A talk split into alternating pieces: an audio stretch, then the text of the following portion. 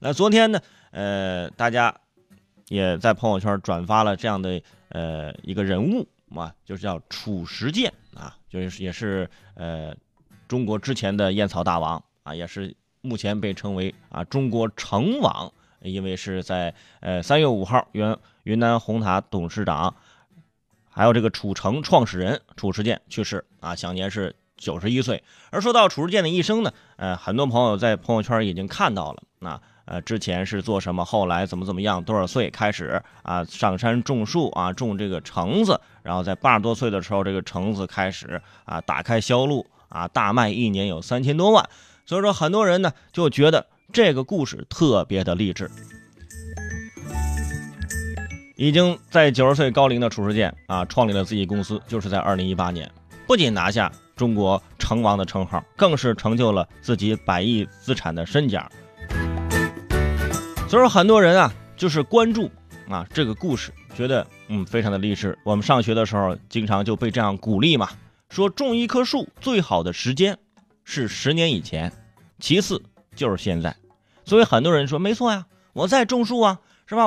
我在蚂蚁森林种树，你那是虚拟的，你那那不是真的，是吧？这个种树意思是行动，有些人的确立刻行动起来了啊，赶紧找什么成功学啊买课。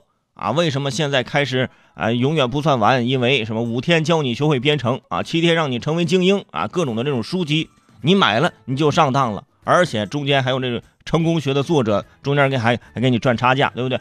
所以我们经常看到说，九零后进入到中年危机，九五后提前进入到中年危机，就好像进入中年危机就活不下去似的。但当你度过了中年危机，不还得有老年危机吗？当你处于六零、七零、八零，这个岁数的时候，是吧？你难道人生就等待画句号了吗？不是的，就像褚时健一样，我觉得他处处是危机，但是他自己的努力可以让他处处是机遇。曾经有人问啊，楚老先生说，呃，你觉得呃大家会怎么评价你啊？褚时健说，起码不会说老褚是一个坏人啊。他的一生呢，就像他自己曾经说过的，是吧？啊，只要。你自己不打倒自己，就没有人能够打倒你。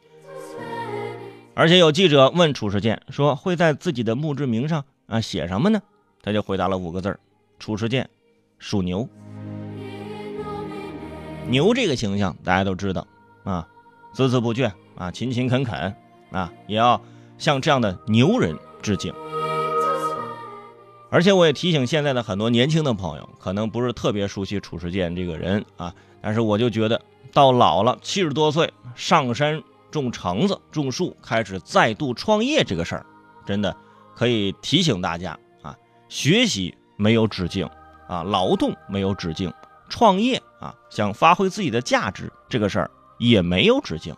不是说到老了，我到退休了啊，我就什么事不干了，我就出去好好转一转吧，我就出去旅旅游吧啊，当然挺好，这挺好。但是如果还想啊，发挥自己的价值。嗯，也可以再去尝试，没有关系，说不定也能成功。